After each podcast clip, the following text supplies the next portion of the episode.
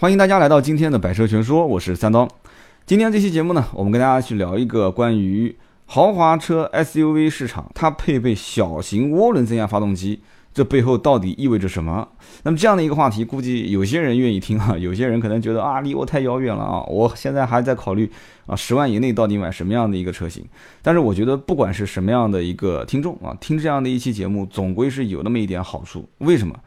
因为我很早以前也想聊这样的一个话题，就是说我已经看到这里面，在豪华车市场就一直都不是很景气的这个大前提条件下，厂商是有所动作的，而其中一个动作。就是在豪华 SUV 市场里面去投放小型涡轮增压发动机，拉低它的一个入门的门槛啊，或者说让一大部分的可能考虑三四十万的啊，也有可能考虑二三十万的这些人去往上瞄一瞄，看一看上面的这些比较顶级的 SUV 了啊。中国人本身就喜欢买 SUV，所以在这样的一个市场里面，能不能把下面的一些客户筛选到上游的这样的一个中大型 SUV、豪华 SUV 市场里面来，作为一个消费者？所以这是一个厂家的发出的信号啊，而市场是不是会接受这样的一个信号呢？我们今天这期节目就可以好好的聊一聊。那么今天这一期呢，不是周三、周六更新，所以呢算是彩蛋节目啊。其实大家也知道，周六的节目我们要做什么呢？二零一六年的汽车生活有哪些改变啊？周三那一期呢，我会去测一辆车啊，我身边的好朋友的车。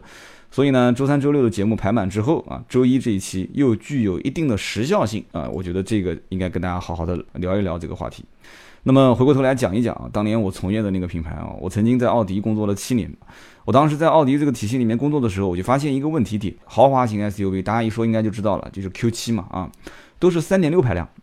也有偶尔会进那么一两台四点二排量，但是一般都无人问津啊，大多数人都不会考虑买这么大排量的一个车啊。啊，土豪他家里面的钱也不是白赚的哈，所以呢，三点六排量很多人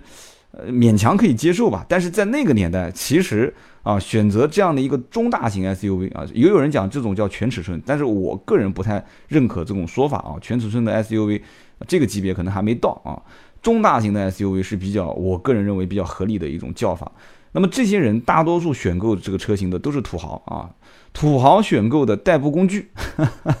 就是大多数人不但选它，而且还长期会把它当成一个代步工具，因为很多人认为 SUV 跑高速比较稳啊，跑高速呢可能就遇到一些不可预知的一些情况啊，安全性也比较高，那么开出去之后呢也比较显身份啊，有面子。所以大排量啊，这个尾标是一定不可以换的，最多是三点六换成四点二的尾标。所以这样的一个是土豪的常规配置啊，我个人觉得。但是在一零年前后啊，慢慢就会发现国家进行了一些啊对于排量税的调整之后，四点二啊、三点六这些就太吃亏了，真的又是进口车型，就非常非常吃亏。因此就开始用三点零 T 替代之前的四点二、三点六排量。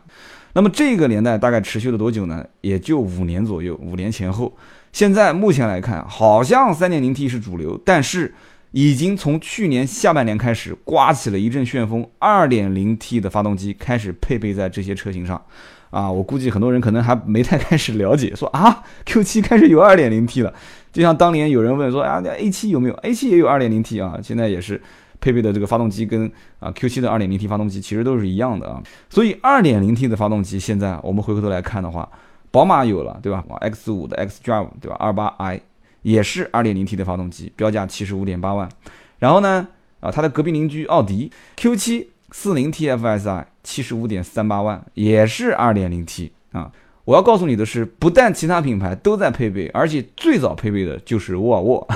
估计很多人一听都震惊了啊！沃尔沃最早的配备 2.0T 是什么车？XC90 是目前啊全世界上最早。在这种中大型 SUV 车型身上去配备啊 2.0T 的发动机，而且非常任性的就是啊最新上市的 T5 啊，包括之前的主打的 T6，包括后面的 T8 啊，全部都是 2.0T 发动机。所以现在大家有没有发现，其实 3.0T 的车基本上都是八十往上跑啊，就以前包括老款的 Q7，包括现在新款的 Q7 都是八十往上跑，X5 也是一样的啊，X5 2.0T 挂牌价是七十五点八。三点零 T 往上走，那价格就更离谱了啊！所以呢，二点零 T 的发动机就可以拉低它整个车系的一个车价。就像前段时间上市的 T 六啊，就是 T 六的沃尔沃 XC 九零，售价七十出头，但是经销商其实大面积的优惠幅度还是比较大的，基本都是拉在七十以内。那这一次更任性，上了一辆 T 五啊，T 五就是低功率版本的一个这个二点零 T 发动机。那么二点零 T 发动机起步的价格，入门级的也就才六十八点八万啊。所以我不可预知到底现在目前沃尔沃 4S 店是给到什么样的一个折扣。但是如果折扣给力的话，六十八点八万再打个折，那基本上就应该比我们刚刚提到的 Q 七啊七十五点三八，包括叉五啊七十五点八这样的一个价位差了将近十万。所以呢，一个品牌和另外一个品牌之间。啊，如果说差价十万，同样配 2.0T 发动机，我觉得大家可以去好好想一想，这里面到底意味着什么了啊？那么奔驰比较任性啊，奔驰不加 2.0T 发动机，奔驰起步320的四驱，七十七点八万。奔驰的价格体系现在目前管控的也比较严啊，基本上优惠幅度也不大，所以这个呢暂时不在我们讨论范围内啊。Q7 新款现在其实也没什么优惠啊，X5 的这个 XG25 的 28i 其实优惠幅度也不大，所以呢，在整个的这一车系当中啊，我们刚刚提到的包括奥迪。宝马、沃尔沃、奔驰这四个品牌，除此之外，其实整个市场上面我们能看得见的带 2.0T 发动机的车型也不少啊。所以今天这期节目我们可以跟大家好好的聊一聊啊。那么刚刚既然已经提到了宝马啊，提到了奥迪，提到了沃尔沃啊，我们就把这几个品牌都聊一聊啊。那么奔驰因为不配的 2.0T 发动机，我们今天就不聊它。那么宝马其实 X5 这个车型呢啊，从整个的外观上来看，它其实有一点。啊，使心机为什么使心机呢？宝马 X5 在尾标方面，它是没有注明这个车子是 28i。宝马不过它一向都是这样，它宝马它把 xDrive 的 28i，就是这个车是低配，它把它贴在了左前门啊和右前门的啊下方，只有一个小小的标记，这个是蛮有心机的啊。所以它这个车虽然说啊高配跟低配在轮毂上面是可以看出一些区别，但是毕竟。大多数老百姓，包括身边的一些懂车的人，可能不太会去关注说轮毂去判断车子的高低配，一般都是看尾标。所以宝马的尾标是没有的啊，这个是有点使坏。所以呢，从外形上来看，基本上没有太大的区别啊，不管是从大灯啊、中网啊，还是整个车辆造型。但是这个车子呢，目前来讲它没有无钥匙进入啊，包括 Q7 的这个 2.0T 低配也是不带无钥匙进入，它有一键启动，但是没有无钥匙进入，这个很头疼啊。然后呢，液晶仪表盘。大家都知道，其实这一代车型啊，豪华型的中大型 SUV，大多数都是两个大的仪表盘，一个是在方向盘的正前方，那么一般都是一个十几寸的一个大屏幕啊，然后呢，旁边再配备一个八寸的或者九寸的一个中控屏，所以看起来一般都很气派，而且都科技感十足啊，科技感十足。那么宝马的 X 五这个车子呢啊，使了个小心机，但是目前来讲，整体做工啊。啊，造型啊都是中规中矩，因为毕竟虽然是大换代，但是大家都看到了，其实跟以前的老叉五的区别不是很大啊，至少从我个人层面来看。那么这个车子没有无钥匙进入，然后全液晶仪表盘也不带，那就让很多人很痛苦了啊！除非你买高配，买三点零 T 的，它带全液晶仪表盘。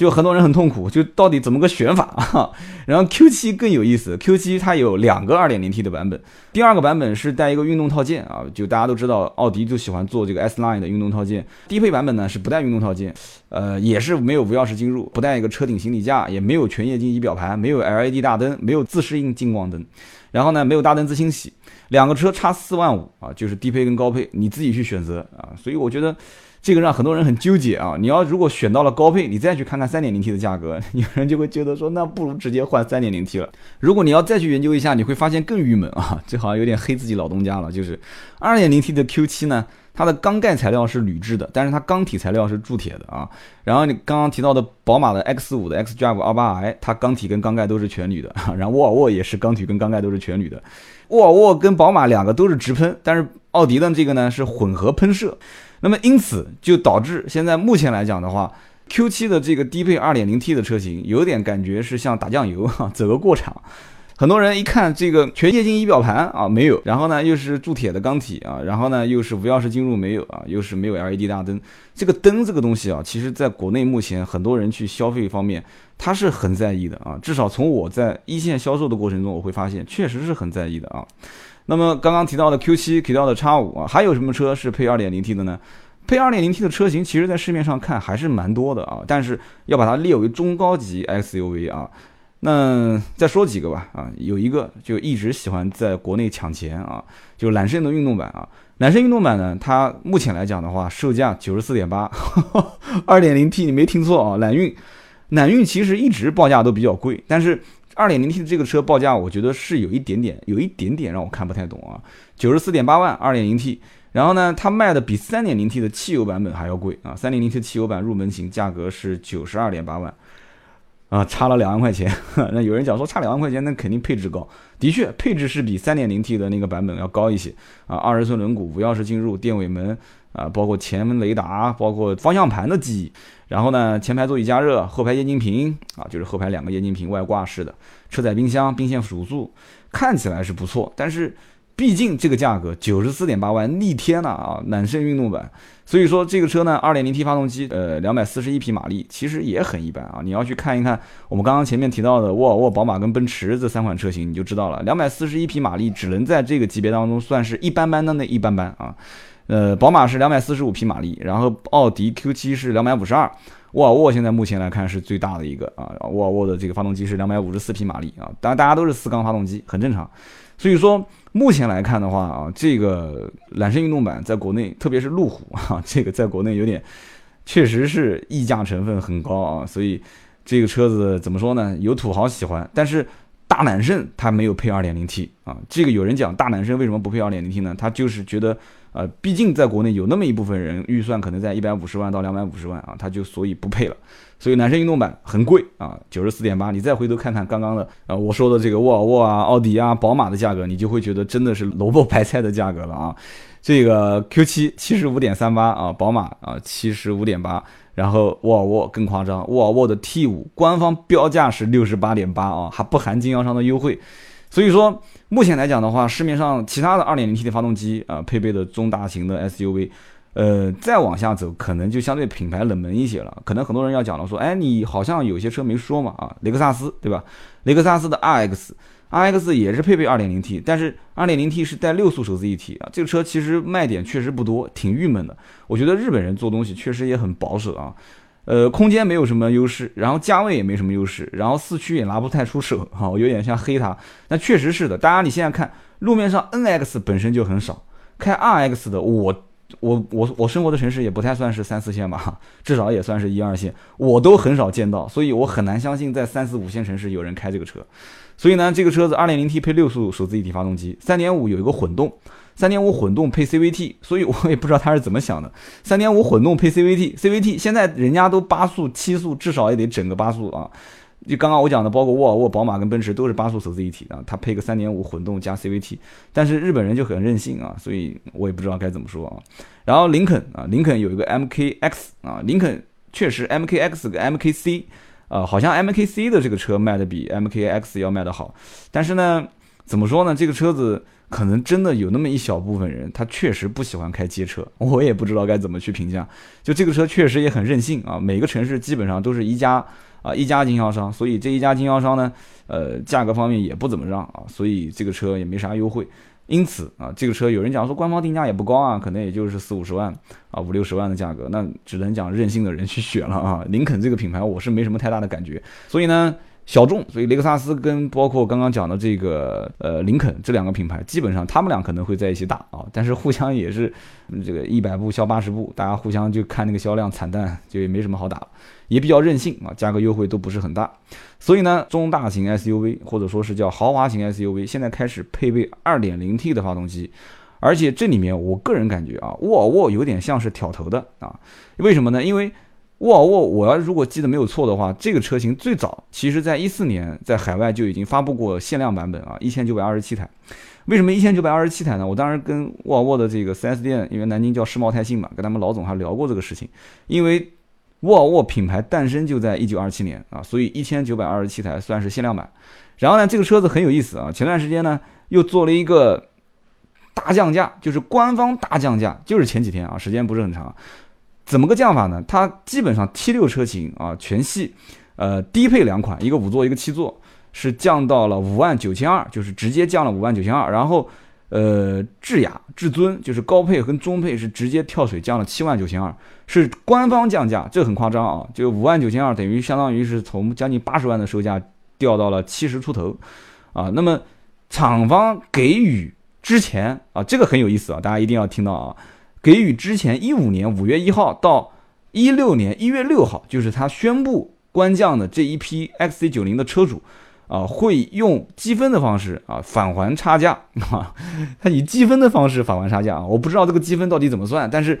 毕竟返还了啊，不像当年大家记得我们有一段时间曾经提到过，就是奔驰当时大跳水，也是官方降价啊。然后经销商直接刹不住优惠，也开始集体跳水降价。当时最夸张的就是奔驰的 E 三百嘛，当时包括这个 S 三零零两款车型啊，那个价格简直是让人觉得匪夷所思啊。那么这次沃尔沃官方降价连带的效应，我个人觉得经销商其实也会趁这个势头把优惠幅度调高。这样的话，直接我个人感觉到，其实入门版的 T 六车型啊。应该是在七十以内就可以入手了啊，所以呢，这就是目前来讲，我觉得它是挑头的啊，不知道大家是不是这么认为啊？我觉得其实今天在讲这个三个品牌，包括刚刚提到的雷克萨斯跟林肯的时候，我倒是觉得沃尔沃可以重点提一下，为什么呢？因为这个品牌常识性的判断，大家都知道，瑞典人这是一个从摇篮到坟墓都是福利待遇相当好的一个国家，所以在这样的一个环境里面，它造车基本是不会太浮躁的啊？为什么呢？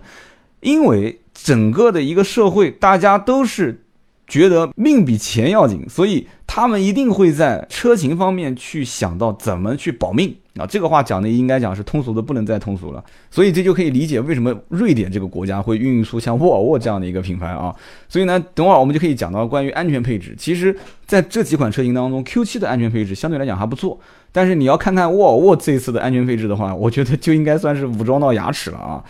因为。基本上这款车型，我觉得也差不多是应该武装到牙齿了。因为从二零零二年开始，第一代的 XC 九零上市到现在，已经十二年没有换代了啊！你想想看，Q 七几年，叉五几年啊？所以说这个车子现在，我觉得有点留后手的感觉，就是你先发牌啊，发完牌之后，我看一下你怎么出，出完之后我再留个后手啊。所以这个车子现在发动机啊、配置啊、内饰啊这些，大家都不用再去看了，因为。在这个级别里面，基本上啊，你说它是什么什么雷神之锥的大灯啊，什么前铺式的这个进气格栅，这些东西大家都不用去看。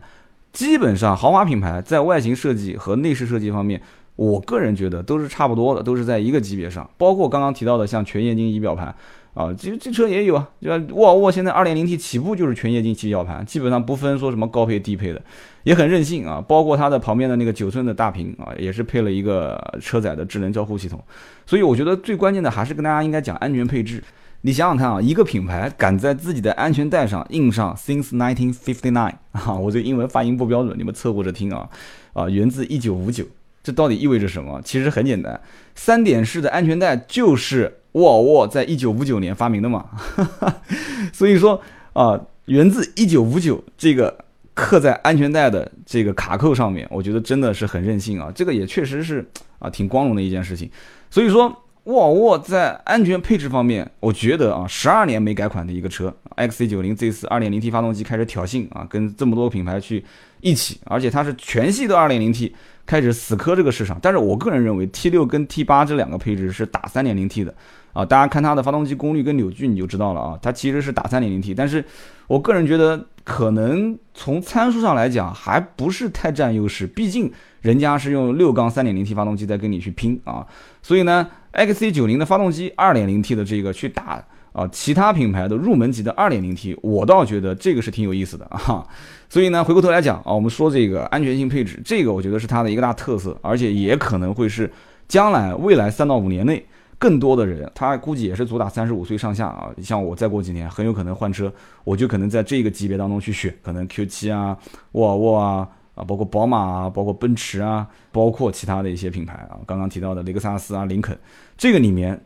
一个排量的问题，一个配置的问题，一个安全性的问题，我觉得是将来很有可能各家品牌在押宝押注的过程中各自去压。比方说宝马可能觉得说我动力方面我一定要不含糊。啊，我就算是二点零 T，我也要在动力上面去给它调教的更加运动操控。然后奔驰可能讲说我要豪华啊，我要这里面更多东西去更奢侈。那奥迪讲我可能我要科技感，我要在各多方面去啊去前沿的科技啊各方面。沃尔沃一定是押宝押在安全系数上，所以安全这个事情，这次十二年没改款，一改款改了十项安全配置啊。但是我其实看到了很多熟悉的东西，因为。这里面很多都不是说现在才有，很多车上其实陆陆续续，包括 V 四零啊、V 六零之前就已经看到了。包括这里面有一些东西是它将来很有可能从这一个点去衍生、散发出更多的可能性。所以这里面我觉得我最喜欢提的一件事情就是，当然这个不是它的安全配置，就是等会儿我会讲的，叫做自动驾驶，叫排队功能。这个我在网上看过好几次，有人发过这个视频，就是说。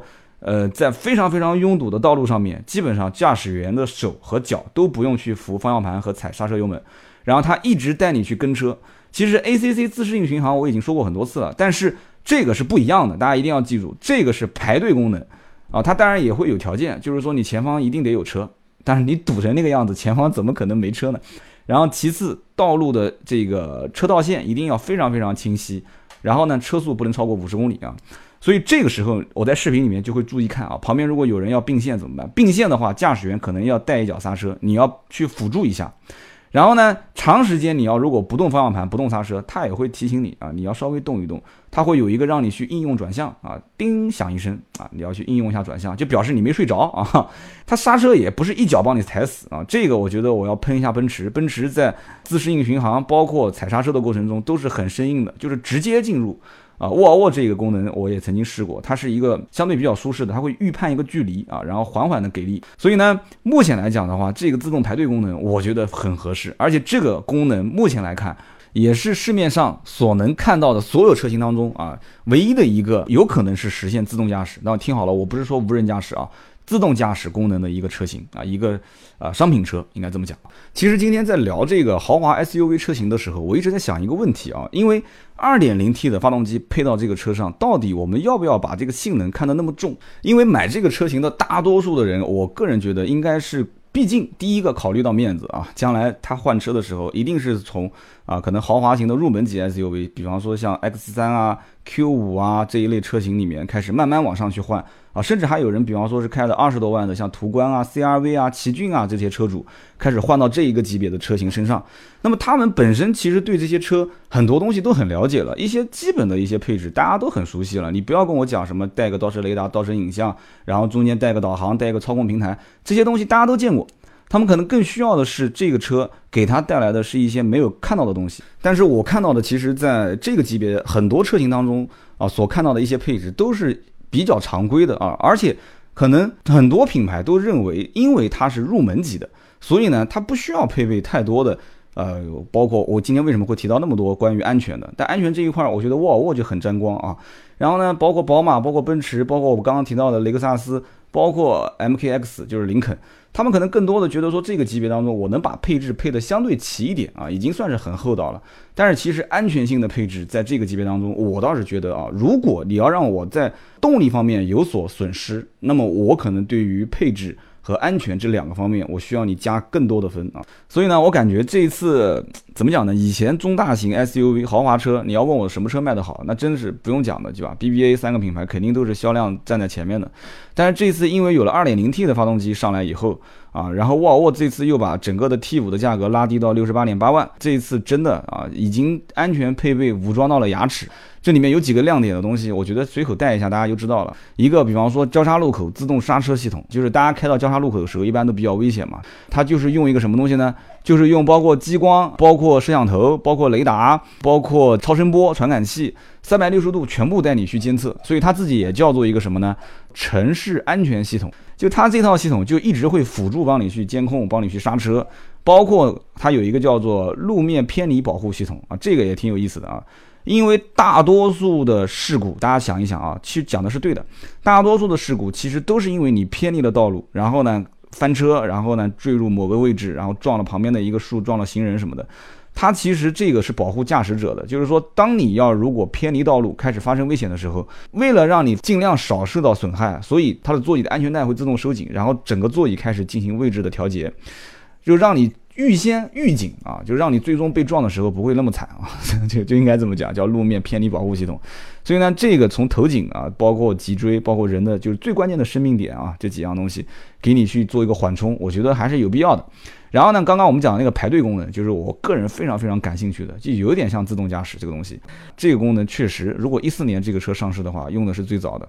那么防追尾啊，我觉得这个我也挺喜欢的。那沃尔沃这次防追尾 XC90 肯定也是要配置的嘛啊，就如果后面有人要追尾你了，不用讲啊，首先肯定要用侧面的就 Bliss 的就是盲区监测功能。啊，这个我可以说一下，确实是沃尔沃最早发明的。这个防追尾也是通过这个功能的扩展啊，就是侧方位的，就是会监测后面有没有来车，会不会你打方向盘的时候它会狂闪，为什么呢？它会告诉你旁边有个车也跟你并行在你的侧面，你不能打方向盘啊，所以这个东西它就会监测后方，如果有人真的要追尾你了，那怎么办？窗户升起来，对吧？然后座椅开始调节，就开始做被追尾的这个准备。所以这个有一个防追尾的一个不叫防追尾，叫追尾预防性保护啊，这样说是比较好的。然后它在倒车的过程中也会有一个辅助的保护啊，叫泊车自动辅助系统。那么今天我们聊的就是配备小型涡轮增压发动机的中大型豪华 SUV。我们刚刚提到了，包括宝马 X5 的 XDR 28i，包括 Q7 的 40TFSI，包括我们提到了一些比较小众的雷克萨斯的车型，对吧？RX，包括林肯的 MKX。那么我们今天提到的，就是我个人认为啊，在这个级别当中，如果我在选车的时候，我可能是有所，可能大家的想法不一样。有的人可能会讲说，你别说了，你说再多啊，你说再多，我买这个级别一定是选 3.0T 啊，那你当我没讲。但是如果是我在选 2.0T 发动机的时候，我可能更多看重的是价格和安全配置，因为毕竟这个价格在那边摆着嘛。而且我一定相信，选这个级别的价位的人，很多兜里面的银子。不是很充裕，所以在兜里面银子不充裕的时候，我到底怎么去选择它？就是这个时候你会发现，Q7 如果跟宝马这两个价位七十多万，不把价格拉低到六十的区间，那我可能会觉得六十多万啊，沃尔沃这个品牌二点零 T 最低配嘛，对吧？我不要那么大的动力干什么呢？没什么意义嘛。但是你要如果把安全配备，就刚刚我说到这些安全配备都标配在这些车上，那基本上这个市场的局面就很难说了。真的就很难讲了，所以说，2.0T 发动机配备到了中大型豪华 SUV 车上，这个现象从去年下半年开始，在国内慢慢慢慢的就开始好像延伸开来了啊。除了奔驰没配，现在基本上宝马、奥迪、沃尔沃、雷克萨斯啊，包括刚刚讲的这个林肯都开始有了。那么往后走，我相信越来越多的品牌开始会打这个市场，而且我个人也分析，其实未来三到五年，你想中国的。这么多的消费者喜欢买 SUV 车型，而且大多数已经开上了十来万的啊，包括有的人已经开上了二三十万的、三四十万的 SUV。这些人在未来的三五年，一定是有可能把自己的 SUV 卖掉，再换一个更加高端的 SUV 车型，所以都是潜在客户。SUV 就是很会把客户的这种驾驶习惯给惯坏了，就是你开时间久了以后，